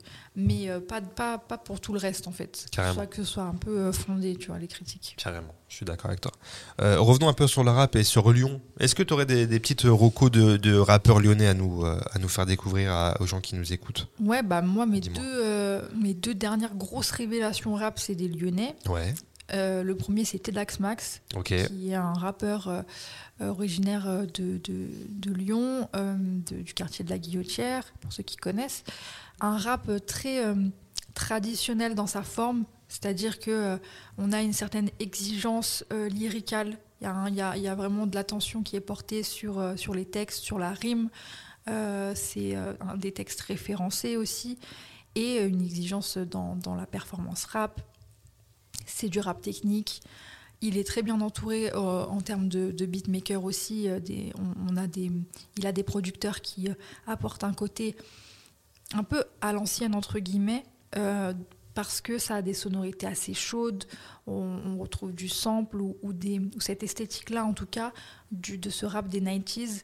euh, qui, qui est un peu universel et qui peut, qui peut plaire à tout le monde, mais c'est jamais fait euh, de manière euh, ringard, c'est old school, mais c'est moderne. Ok, Il je le fait vois. vraiment de manière moderne. Et un autre rappeur qui s'appelle Okis, qui a, son- qui a sorti son premier projet euh, en début d'année dernière. Aussi une révélation. Un rap euh, donc, un peu plus jeune, un rap plus. euh, peut-être avec moins d'esthétique, plus brut, mais je trouve excellent, excellent sur l'écriture. Euh, c'est un excellent observateur en fait de, de, de ce qui se passe autour de lui. Je trouve qu'il a un talent pour euh, décrire euh, son environnement, donc sa ville, la ville de Lyon, et, euh, et les gens qui croisent en fait. un très bon, un très beau, un très bon conteur en fait et avec beaucoup de sensibilité, beaucoup d'introspection aussi. Et euh, moi, j'ai beaucoup de- d'espoir sur, euh, sur, sur lui. Euh, C'était vraiment une révélation. Il a sorti son premier truc un peu de manière hasardeuse en disant Bon, je fais un peu de musique, on va voir si ça marche. Et ça a énormément plu. Donc, ouais, moi, je, suis- je, je suis de très près ce qu'il fait et je pense que, que ça peut convaincre plein de gens. Ok, très bien. Bah, écoute, on invite tout le monde à aller découvrir ces, Ouais, ces deux rappeurs, ceux, qui connaissent pas. Euh, écoute, Sandra, on va faire une petite pause dans ton parcours. Allez, Et on va faire notre petit jeu. Le quiz art. Donc je rappelle les règles pour ceux qui ne savent pas. Euh, je vais te poser euh, un maximum de, de questions en une minute, Ouais. des questions euh, de de- d'art en général. Et tu dois me donner le maximum de bonnes réponses en une minute, tout simplement. C'est des questions très très simples. Ok. Si tu sais pas, tu me dis je passe. Je passe. Ok. Comme ça, on va vite. Ouais. Et euh, le record aujourd'hui, il est de 14 bonnes réponses. Oula. Et, et voilà, il n'y a rien à gagner, bien sûr, c'est pour le kiff, donc pas de pression, mais bon, tu sais que tu vas avoir la pression quand même, Bien sûr. on sait très bien. Est-ce que tu es prête? Yes. C'est bon, on y va C'est parti. Alors, Sandra, est-ce que tu peux me citer, s'il te plaît Euh, désolé de vous interrompre, je voulais juste vous rappeler que si cet épisode vous plaît, vous pouvez mettre 5 étoiles sur votre plateforme de streaming habituelle. Voilà, c'est tout ce que j'avais à vous dire. Sandra, est-ce que tu peux me citer, s'il te plaît, trois films avec Brad Pitt Euh, je passe. Ok. Un album de Kekra Stratos. Ok. Une série qui se déroule à New York New York Unité Spéciale. Ok. Un album de rap US Euh, Good Kid, Mad City. Ok. Une chanteuse britannique Adele. Un film avec Eric et Ramsey La Tour Montparnasse Infernale. Un film sans Eric et Ramsey Calmos. Une série euh, Netflix Euh, Damer. Euh, Un youtubeur français Amixem. Ouais. Un roman français Khalil. Euh, Une émission de télé-réalité Les Marseillais à Mykonos. Non, ça n'existe pas. mais Si, je crois que ça existe. hein. On, va, on va le valider, c'est quoi Un compte Instagram. Le mien, Ouais, très bien. Un rappeur du 9-3. Sofiane. Un film Marvel. Euh, Black Panther. Allez, tu sais quoi, je te la donne. Merci. Je te la donne. Euh, alors, on va compter 1, 2, j'ai bien aimé New York Unité Spéciale. 1, 2, 3, 4, 5, 6, 7, 8, 9, 10, 10, 10, 10, 11, 12, 13 bonnes réponses. 13 Ouais, Putain, 13 je l'ai bonnes réponses. Ok. Et bah, tu sais quoi, t'es deuxième. Ok, Putain, je suis Nick. dégoûtée pour euh, Brad Pitt. Brad J'ai- Pitt, J'ai ouais. bugué sur euh, le film avec Angelina Jolie, je savais plus le nom de famille. Ah oui, euh, et Mrs. Smith. C'est ça, ouais. Putain, je l'aurais trouvé. Ouais, j'avoue. Et Fight Club et, euh, putain, et Bullet Train. Ouais. Bon. Euh, Euh, eh ben écoute, 13 bonnes réponses, donc t'es deuxième, euh, égalité avec 2-3 personnes, je crois, mais putain, t'as géré. hein. trop bien. T'as géré. On était à, à une bonne réponse de- d'être première, pareil. Mais bon, c'est pas grave. La rage. C'est très bien, très bien. Euh, donc je rappelle que cet épisode ça sera disponible sur mon Instagram Alexandre Zama pour découvrir ça et tous les autres épisodes. Euh, on va parler un peu maintenant de, de médias en général, euh, de tes kiffs un peu artistiques. Est-ce que toi tu regardes encore la télé aujourd'hui? Pas du tout. Pas du tout. T'as la télé chez toi? Oui, Quand bien même? sûr. Ouais, parce que euh, la PlayStation, euh, parce que les, les replays, le Ouais, Netflix, Netflix, euh, tout ça, quoi, les séries, bien sûr. Est-ce qu'il y a tu l'as regardé un peu quand t'étais plus jeune la télé? De fou. Il y a- C'était quoi? Il y a une émission qui t'a marqué là quand t'étais jeune? Euh, striptease. Ouais? Striptease, c'est. euh, j'ai peut-être que c'est ça mon goût pour le journalisme aussi, et peut-être qu'il est, il est né là. Fasciné. Quand j'étais gamine, je comprenais pas tout, mais euh, fasciné par le format, par le fait qu'il n'y ait pas de voix off, par euh, les profils qu'on nous montrait nulle part ailleurs. Ouais. Mais euh, donc ouais, il y a ça. Mais en vrai, je suis vraiment une enfant de la télé. J'ai passé ma vie devant la télé. euh, parce que euh, quand tu pars pas en vacances, quand t'as pas d'activité extrascolaire, quand tu sors pas, ma vie c'était devant la télé. J'ai une culture de ces années-là, fin d'année 90, début d'année 2000, quand, dans, ma, dans mon enfance, début d'adolescence, jusqu'à ce qu'en fait euh, Internet arrive. Et là, après, je suis passée sur Internet, Ouais. mais avant la télé, c'était mon loisir numéro un. ouais. Forcément, ouais. Ouais. Et aujourd'hui, il y a pas, y a plus d'émissions que tu regardes même en replay de temps en temps. Il y a pas un petit kiff euh, Si. caché? J'ai des kiffs, bien sûr, mais c'est des kiffs de de- d'adultes, tu vois. Bah, dis-moi, vas-y. Euh, Stéphane Plaza. Ouais, bien Moi, sûr. Je, je, je vais pas dire que je vous un culte, hein, mais je, vrai. je le kiffe vraiment. Ouais. Je le trouve hyper sympathique, tu vois. Il a un capital sympathie énorme. Et en vrai, je kiffe toutes les émissions sur euh, l'immobilier. C'est vrai que moi aussi, je regarde beaucoup ce truc-là. Parce que je me, je projette, je me dis, ok, j'aime bien, qu'est-ce que j'achèterais, tout ça. Alors que j'ai aucun projet en tête, mais, euh, mais j'aime bien. ouais. C'est le seul truc un peu cool. Euh, sinon, euh, il y a toujours un truc un peu malsain derrière. Ça, c'est le format, l'émission où il y a le. Tu vois, il y a pas de. Enfin, c'est terre à terre, tu vois. Il y a des gens qui cherchent un appart, on visite des apparts et C'est la vraie vie, quoi. C'est la vraie vie. Et voilà, justement, je trouve que dans la télé aujourd'hui, il y a beaucoup de. C'est beaucoup romancé, c'est ça qui me dérange peut-être un peu. Est-ce que toi, irais euh, parler rap dans une émission euh, à la télé Dans le média euh, télé aujourd'hui? Ah, C'est compliqué aujourd'hui. euh, le rap à la télé, non, je pense pas. En vrai, vu comme il est traité aujourd'hui, je ne pense pas. Tu vois, à part si c'est peut-être un France TV euh, un peu euh, branché culture déjà qui, qui font pas mal de trucs euh, pour rester pertinent sur ces sujets-là. Sinon, non, je pense pas. C'est trop là, à l'heure actuelle. ça va être pris. On, va pas te demander de faire un truc euh, très euh, comment dire réaliste. Ça va être pris avec un peu de condescendance. Bien sûr. Euh, on va te demander de forcer les traits sur plein de choses. Donc euh, voilà, je pense que Mouloud il doit avoir une émission qui passe à la télé, c'est Click. Ouais, clic, ouais. Oui, bah ouais, ouais. C'est bah, c'est le seul en vrai, moi, qui me vient en tête là quand on parle de rap à la télé. C'est ça. euh, Donc à part si c'est un truc comme ça avec vraiment des gens du rap, sinon euh, je vois pas. Tu vois, si c'est pour Ouais. être la chronique rap dans une émission quelconque sur quotidien ou je sais pas quoi, je pense que ça, ça marcherait pas du tout, tu vois. D'ailleurs, vous en parlez dans un, dans un épisode du Code Review il y a pas longtemps de, des victoires de la musique, du traitement un peu de, du rap dans, le, dans, dans les médias un peu plus traditionnels. Euh, tu penses, t'as espoir, enfin espoir, on s'en fout parce que maintenant on a d'autres médias, mais que ça peut encore changer ou pas euh, le traitement rap, à- alors que maintenant on sait que le rap c'est acté, c'est la musique numéro une. euh, Ouais, euh, Et- je sais pas si ça va changer, mais je pense pas que la télé va contribuer à ça, tu vois. La télé, Ouais. ils vont s'adapter. Et c'est toujours un.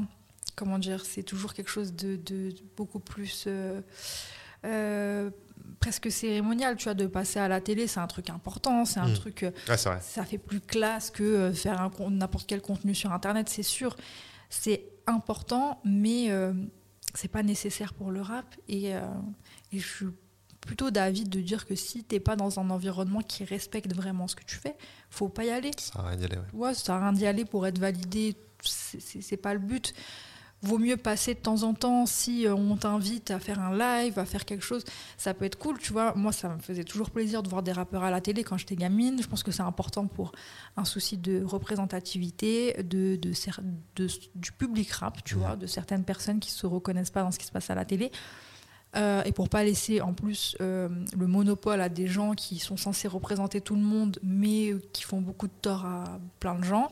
Euh, mais par contre, faut pas forcer le truc, faut pas avoir le truc rap parce que c'est à la mode, parce que sinon ça va se voir, ça Ouais. va être mal fait, tu vois. Carrément. Euh, Est-ce que tu regardes des séries? Ouais, ouais, ouais, ouais. Euh, je suis très série, mais euh, j'ai pas trop le temps d'aller au bout. Donc en général, c'est sur des périodes, tu vois. Là, euh, l'été dernier, j'ai eu le Covid Ouais. et j'étais off pendant trois semaines. Donc j'ai regardé l'intégralité de Breaking Bad. C'est vrai Voilà. Pour la première fois pour la première fois. Ok. Ce qui est une honte, tu vois. Genre, euh, je me suis dit, mais comment j'ai fait pour passer Pour tout ce temps sans connaître Breaking Bad? Ça me dégoûte. Euh, et en plus, dans le rap, il y a tellement de rêves Ouais, c'est vrai, putain, pop culture. Il y a de plus en plus de rêves pop culture. Et euh, donc voilà, je reprends des trucs souvent en retard parce que j'ai pas le temps en fait de vraiment me plonger dans, dans ça. Euh, et sinon, je me suis lancée dans les animés aussi. Ok, Donc, euh, ouais. Là, c'est un autre là- game encore ouais, aussi. mais là, j'entame un truc important, tu vois. Donc, euh, T'entames quoi bah, je- c'est c'est Ah oui, le- énorme. la- l'animé en, en général, ouais, tu veux dire, Tout ok, ce ouais, que j'ai ouais. à rattraper, c'est Ah bah ouais, là, colossal, tu vois. Là, tu parles de temps, là, c'est c'est une vie parallèle, là, pour rattraper tout ça. Là. Exactement. Ah, il y a de l'excitation et en même temps, il y a de la frustration de ne pas pouvoir tout mater d'un coup. Ouais. Et je me dis, putain, mais toutes ces années où j'étais en train de rien foutre, j'aurais pu regarder Ouais, Naruto. Et là, maintenant, il faut vraiment que je me bloque des séances et tout pour, euh, pour y arriver.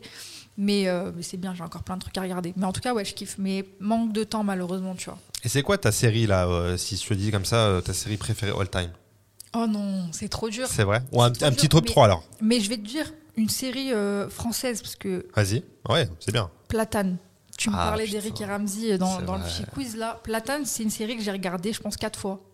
Et euh, fanatique d'Eric Judor, j'aime trop. Il a, là, il a sorti une série dernièrement en place avec euh, Jean-Pascal Jean-Pa- ouais.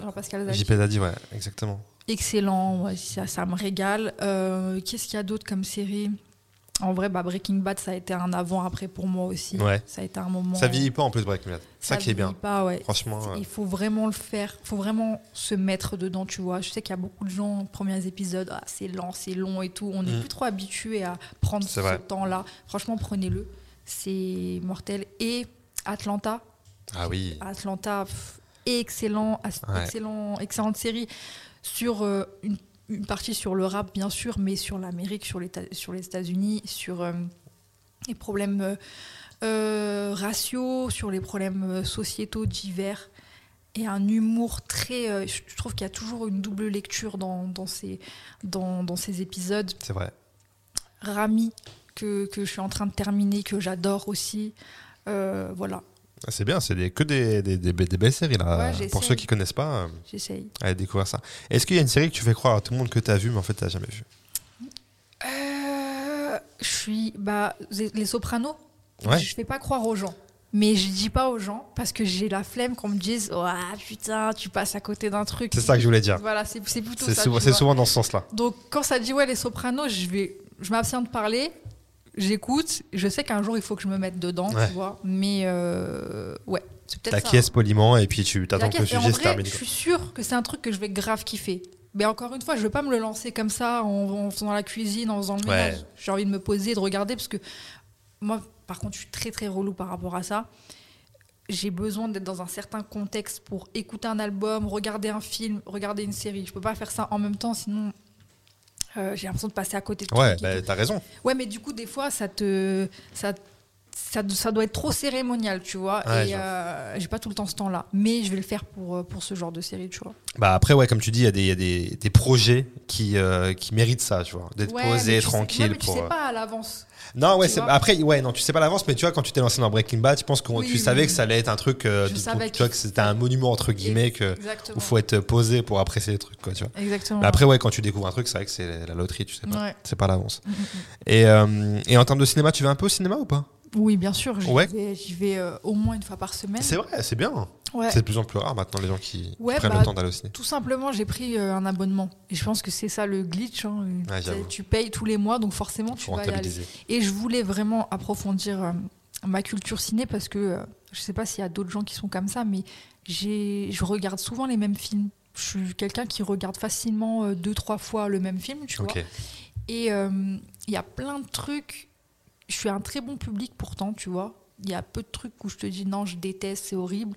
Je suis très cinéma français moyen, par exemple. J'aime bien les films euh, pas ouf, pas euh, transcendants, mais euh, qui sont des bons moments pour tout le monde. euh, voilà. Donc, euh, je suis un très bon public et donc je me suis dit, vas-y, il faut que je prenne ce temps-là pour aussi prendre du temps pour soi et pour l'inspiration, c'est important aussi, tu vois. C'est quoi le dernier film que tu as vu au cinéma par exemple?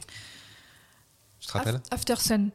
Ok, ok. After Sun, euh, que j'ai eu beaucoup de mal à kiffer, bizarrement, parce que c'est un film assez particulier et en fait, euh, j'ai eu deux avis. C'est ça aussi ce qui est intéressant quand tu échanges avec les gens.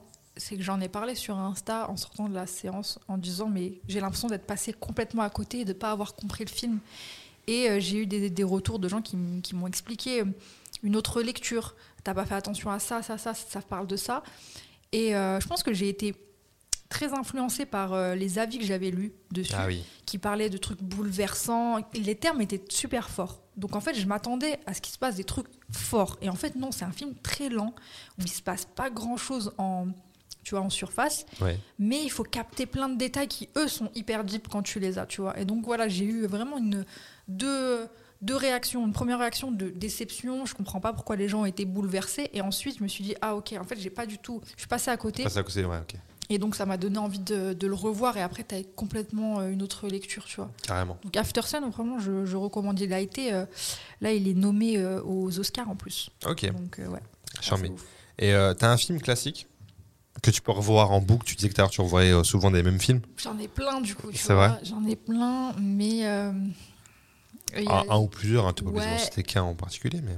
Mommy, Ok. Mommy de Xavier De- ouais, Dolan. Ouais. J'aime beaucoup. Euh, Il y a un film peu connu euh, avec Riz Ahmed euh, qui est devenu plus connu là récemment, mais à l'époque, c'est un film, je crois, des débuts des années 2010 qui s'appelle Ilma North, qui se passe. euh, là, c'est une petite reco en même temps parce que je pense que c'est pas assez connu. Je connais pas, perso. C'est pas un film, c'est pas du grand cinéma, mais l'histoire, elle est mortelle. Il y a une vraie intrigue, il y a une façon de, de raconter une histoire. En fait, c'est un film choral où on suit l'histoire de plein de personnages en même temps et à la fin, tout se rejoint. Euh, très beau film. Ça se passe à Londres, dans les milieux défavorisés. Et moi qui écoute, euh, enfin qui suis dans le rap et dans, dans, dans ce milieu-là, j'ai suivi euh, l'émergence de la drill, donc qui est un Ouais. mouvement qui, qui, qui s'est beaucoup développé euh, en Angleterre. Justement, ça c'est les prémices de l'esthétique drill justement. Donc de quoi on parle, de quelle délinquance on parle, de quelle problématique euh, sociétale on parle. Donc Il Manor, c'est un beau film à voir dans un autre style pour te citer trois films complètement différents. Euh, Elephant de Gus Van Sant, euh, qui m'a traumatisé quand je l'ai vu il y a, à l'époque, qui est un film du coup de, qui, qui, qui parle de, de l'attentat euh, de Columbine, de la tuerie, euh, la fusillade qui a lieu à l'université. Euh, magnifique film très très poétique et justement c'est ça que j'adore, c'est quand on mêle la poésie et l'ultra-violence. Et parce que enfin, c'est un très bon résumé, en tout cas c'est moi, ma vision de, du monde et de ce qu'on vit aujourd'hui. J'arrive toujours à avoir la poésie et l'ultra-violence partout où je suis et je trouve que c'est un, un film qui, ré- qui montre très bien ça, tu vois. Ok. C'est bien, c'est vraiment, comme tu dis, trois films complètement différents, donc c'est charmé. public. Et à côté de ça, je peux, je peux, je peux te citer des, des comédies un peu, euh, un peu nazes que, que je... Enfin, je suis très comédie française et Ouais, tout. Je suis pas trop plus classique, plus- ouais. de ouf. Ah, C'est charmé, c'est bien d'avoir. euh, de ne pas être fermé à des genres, euh, tu vois, c'est charmé. Pas du tout. C'est cool. ouais. Euh, Sandra, on va passer maintenant à la séquence Frat Pack. J'ai expliqué euh, en début de podcast que- ce que c'était, que c'était à la base une entraide entre potes, euh, entre, entre acteurs. Ouais. Et moi, j'aime bien cette idée un peu de, de solidarité, tu vois. Donc, je vais te poser des petites questions en rapport avec ça, qui mettent ça en l'honneur. Donc, la première question, c'est est-ce qu'il y a un artiste que tu as pu rencontrer et qui a pu t'inspirer dans ta vie pro ou perso Alors, attends, je peux réfléchir deux Bien secondes sûr, réfléchis deux secondes. Euh, plusieurs, si tu veux. Des artistes qui m'ont inspiré. En vrai, euh, tous les rappeurs que j'ai écoutés, il y en a beaucoup qui m'ont inspiré, tu vois. Ouais. Je peux te citer quelqu'un que j'ai pas rencontré ou pas? Allez, vas-y, dis-moi. Nip- Nipsey Hussle. Ah ouais, Nipsey ok. Hussle, parce que euh, euh, et bah, malheureusement, euh, qui nous a quittés euh, il y a deux ans, deux, trois ans, Ouais, quatre peut-être, Ouais. je sais plus, il y a quelques années en tout cas,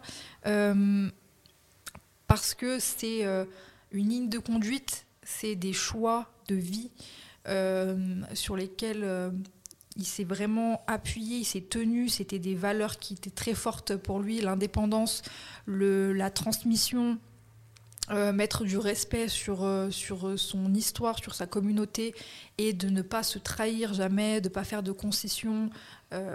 C'est une ligne, une ligne de conduite qui est hyper inspirante et motivante aussi parce qu'il a réussi en partant de rien et justement en étant hyper euh, rigide sur euh, ses principes, il a réussi à, vivre de, sa musique, de son art et surtout à inspirer d'autres gens. Et ouais, c'est ça les gens les plus inspirants, c'est ceux qui arrivent à transmettre, tu vois. Et euh, sans ça, je trouve ça juste... bah, tu peux être fan de quelqu'un, mais moi je te respecte vraiment quand tu permets à d'autres personnes de s'élever, tu vois. Donc euh, Nipsey Hussle. Ok, très bien. Ta plus grande source de motivation aujourd'hui? Hmm, je sais pas, j'ai un truc euh, en moi de vouloir transmettre. Je sais pas d'où ça vient, je sais pas ce qui me motive vraiment, mais euh, malheureusement, c'est pas des trucs très positifs, mais c'est l'injustice euh, globalement, tu vois.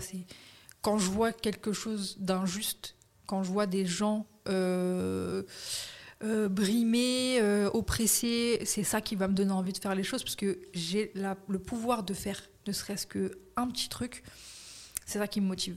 Ok. Donc c'est pas forcément des trucs positifs à la base, mais t'essayes de le transformer, tu vois. Mais je te dirais l'injustice, globalement, que ce soit pour, euh, enfin, pour n'importe quelle Mm. minorité ou peuple oppressé ou même n'importe quelle condition ou idée que je trouve injuste, c'est ça qui me motive à bosser. Ok, très bien. Le plus beau cadeau qu'on t'ait fait? Peut être un truc matériel comme un, comme un conseil, comme un, comme un- Euh, c'est de prendre le temps de m'écouter. En vrai, ça fait un peu bateau, tu vois, mais C'est important. prendre le temps de m'écouter, c'est tout ce que je demande et c'est le meilleur truc en même temps. Je Mm. demande vraiment pas autre chose. Euh, dé- déjà de matériel, pas du tout, mais euh, juste euh, être considéré, que ton avis compte, que, que, que, que mon avis soit, soit déterminant dans, certains, dans, certains, dans certaines actions, euh, c'est déjà énorme, tu vois. Donc, euh, je te dirais, le plus beau cadeau, c'est d'être euh, d'être suivi, écouté par, par des gens, tu vois. Carrément. C'est hyper important. Ouais. Et enfin, dernière petite question, le message que tu aimerais faire passer à ceux qui veulent réussir de manière générale dans leur domaine? Être constant, euh, produire. Vraiment, jamais s'arrêter de, de, de produire, même si c'est que pour soi, c'est hyper important. Euh, et la constance, ouais, jamais arrêter. Travailler, travailler. Travailler et voilà. et être humble aussi, savoir se remettre en question, euh, prendre son temps, observer ce que les autres font. Euh, voilà. Ok. Très bien. Est-ce que tu es, heureuse là aujourd'hui dans ta vie de manière générale? Franchement, ouais. Ouais. Ça va. Après, euh, je pense que c'est difficile à notre époque de se considérer pleinement heureux parce que euh, on vit une époque difficile. Mais euh, je suis pas à plaindre et je sais reconnaître en tout cas les choses qui sont qui sont euh, des chances, tu vois, des, des- des privilèges. Donc euh, moi, je me sens bien quand je me réveille, je me sens bien quand je me couche. Je suis pas malade, donc je suis au top, tu vois. Ouais. Je, je demande vraiment pas plus que ça. Ok. C'est quoi tes, tes futurs objectifs là dans- à moyen terme? Tu, tu parlais de tu, tu te vois dans 5-10 ans, tu sais que ce que tu as en tête, ce serait quoi tes, tes trucs qui, qui arrivent là pro- prochainement? Euh, J'aimerais bien des trucs un peu matériels dans le sens. euh, un livre peut-être. Mhm. Tu vois, un truc qu'on peut toucher, qu'on- qui peut exister euh, réellement. J'aimerais bien un livre, euh, un documentaire, j'ai toujours ça en tête. Des documentaires même. Euh, j'ai plein d'idées de trucs que j'ai envie de, de réaliser. Ça prend beaucoup de temps. Et, euh, et en plus, j'ai pas envie de le faire seul parce que, encore une fois, je pense qu'on a besoin tous de de- de- d'échanger, on peut se nourrir de ça. Donc je dirais un docu, un livre. Si dans 5 ans j'ai fait ça, franchement c'est cool. Ce serait charmé. Ouais. Un livre, une histoire inventée? Non, un livre euh, qui peut-être un, un recueil de témoignages et sûrement avec de la photo, tu vois, autour, d'une thématique. Ce qui te ressemble finalement. Ouais, carrément. Euh, Sandra, on va passer au roco et non roco. Est-ce que tu aurais euh, d'abord une non-recommandation à faire? Un truc que tu as vu, écouté, lu, euh, voyagé, je sais pas, un truc que t'as pas kiffé, ça n'engage que toi bien évidemment, Euh, mais que tu recommandes pas forcément aux gens. Qu'il y a un truc qui te vient en tête. J'arrive à trouver des trucs positifs dans toutes les œuvres artistiques que j'écoute. Ça, c'est une première chose. Ouais. Mais je te dis, donc je te parlerai pas de, de- de création artistique, mais tout à l'heure on parlait de télévision. Ouais. Ma non-recommandation, c'est, je dirais pas la télé au sens large, mais euh, les trucs euh, type euh, touche pas à mon poste, euh, ces émissions qui se veulent, qui se veulent populaires et qui au final ne font que euh, euh, creuser des écarts entre les gens, creuser des, enfin renforcer des clichés. Euh, je trouve ça toujours, enfin, ce qui arrive à mes oreilles, toujours très maladroit, très vulgaire. Euh, quand je te parle d'injustice, je vois tellement de, de, de propos qui sont faux, qui sont dits et jamais contredits. Mm. Euh, puis ce culte de justement vouloir faire la réaction, vouloir faire le plus de chiffres. Ouais. Je trouve que c'est totalement débilisant pour les gens. Vous n'apprenez rien en regardant ce genre d'émission. Donc voilà ma non-reco. Et c'est de pire en pire. C'est ça, c'est ça qui est triste. Ça, ça ne s'arrangera jamais. C'est ça. On est d'accord. Ouais. On est d'accord. Et euh, un truc positif maintenant, une roco Alors, Une ou plusieurs d'ailleurs si tu veux. je suis fan de d'un monsieur qui s'appelle Paco Mtielman, qui officie sur la chaîne Blast sur YouTube, donc qui a un média indépendant complètement, qui a une ligne édito euh, très engagée en plus, mais qui fait du travail euh, consciencieux euh, et pas militant euh, foncièrement, mais avec une opinion en tout cas. Mtielman, euh, qui est un essayiste, euh, qui a une série qui s'appelle Infernet et euh, qui sont des, des, vidéos d'une trentaine de minutes où euh, il va décortiquer un événement euh, qui s'est passé sur Internet en tout cas, euh, un événement euh, dont, dont les gens parlent, qui a fait du buzz euh, ou qui a, existé, qui a suscité des réactions, et il le décortique avec un prisme assez philosophique, et ça parle de, nos réactions humaines, de, de, l'humain au sens large, de pourquoi on a aimé ça, pourquoi on a réagi là-dessus, pourquoi ça, ça suscite des réactions. Et c'est un mec brillant et c'est le genre de contenu que tu regardes et euh, à la fin, tu te sens plus intelligent en fait. Ok. L'inverse de touche pas à mon poste, du coup, tu vois. Clair. Quand tu regardes ce genre de trucs, c'est hyper euh, enrichissant. Et ça ouvre Tu pas- peux redire le nom du pour être. C'est Infernet, le Infernet, format. C'est sur Blast. Et le monsieur s'appelle Paco Mtielman. Et il a un autre format qui s'appelle La fin du film, où il fait la même chose. Il décortique des, des films importants du cinéma.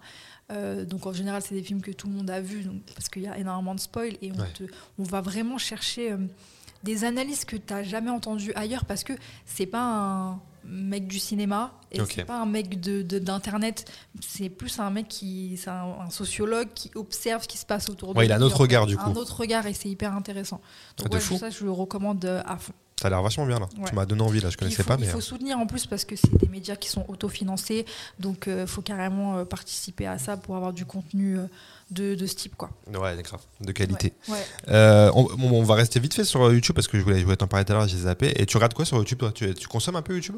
À fond Ouais, de à fou. fond, à fond, à Tu fond. regardes quoi euh, en gros? À part ce genre de Euh, choses bah, du coup? ce genre de choses sinon du docu quel qu'il soit, euh, quand c'est du, du- voilà, du, du récit, du témoignage, j'ai un petit plaisir pour euh, Coupable. Parce que ça fait un, un peu truc de daronne, mais euh, Faustine Bollard, ça commence aujourd'hui. Ok. Je suis à fond. Parce que voilà, j'aime trop re- recevoir des gens, des, des kidams qui viennent parler, j'aime trop ça. Et sur YouTube, quoi d'autre? En vrai, c'est tout. Ouais, du témoignage, du, du documentaire. Voilà, C'est bien, ouais, très bien. Euh, Sandra, on arrive à la dernière séquence de ce podcast. yes. Euh, tu sais, moi, je parle pas trop littérature parce que j'avoue, je, suis, je lis pas beaucoup, tu vois, donc j'ai pas envie de faire l'imposteur. Mais j'en parle toujours à la fin du podcast parce que ça me donne l'occasion de faire un cadeau à mon invité qui est juste là que je vais te donner tout de Ah, suite. trop bien. Je suis totalement dans ma phase de lecture en plus. Bah tiens, regarde, je te laisse l'ouvrir et nous dire ce que c'est. J'espère que je l'ai pas déjà. J'espère. Oh waouh Je suis trop, trop, trop, trop, trop contente. Ouais, C'est un livre de Yasmina Kadra en plus que je t'ai euh, cité tout à l'heure. exactement. Parce que je viens de finir le livre euh, Khalil. Et donc c'est le roman Pour l'amour d'Elena. C'est ça. Je ne l'ai pas lu, je suis trop contente. Tu l'as pas lu Non. Nickel. J'avais peur. Ah, ça tue, ça tue, ça tue. Mortel. Tu l'as lu toi? Je l'ai pas encore lu. Ok. Non. Je suis trop contente parce que c'est un auteur que, que j'aime beaucoup et euh, le livre dont je te parlais juste avant, qui est une histoire très dure, beaucoup plus court que celui-là, j'ai l'impression, mais euh, qui est une histoire euh, très très dure, mais encore une fois, c'est raconté avec plein de poésie, mais pas de posture, c'est pas euh, pompeux, Ouais. c'est franc, c'est direct. Et euh, ça donne à réfléchir sur, euh, sur ce qu'est l'humain, tu vois. Et j'ai beaucoup de sympathie pour cet homme. En plus, Yasmina Kadra que je trouve euh, euh, reconnu à sa juste valeur, Mm. mais parfois peut-être euh, pas entièrement compris. Et euh, je suis très contente. Bah, c'est parfait. Je vais déguster ça. J'ai visé juste alors. carrément. Parfait. Euh, Sandra, qu'est-ce que je peux te souhaiter pour la suite, dis-moi? Bah, de continuer. Ouais. Franchement, de continuer, continuer, prendre du plaisir euh, dans ce que je fais toujours. Mais ça, je pense que ça bougera pas, tu vois. Juste pas arrêter. Moi, c'est ma seule mission là, c'est de, de, de, de poursuivre tout ce que je suis en train de faire, euh, d'avoir de plus en plus de moyens pour euh, réaliser ce que j'ai envie de faire parce que ça, ça nécessite de plus en plus de moyens pour que ce soit carré, tu vois. Bien sûr. Donc euh, voilà, peut-être euh, continuer et euh, développer ce que je suis déjà en train de réaliser, c'est déjà mortel. Ça marche. Bah écoute, c'est tout ce que je te souhaite. Merci beaucoup. Merci Sandra d'avoir été là. Avec plaisir. Ciao. Vous avez écouté Frat Pack avec Zama,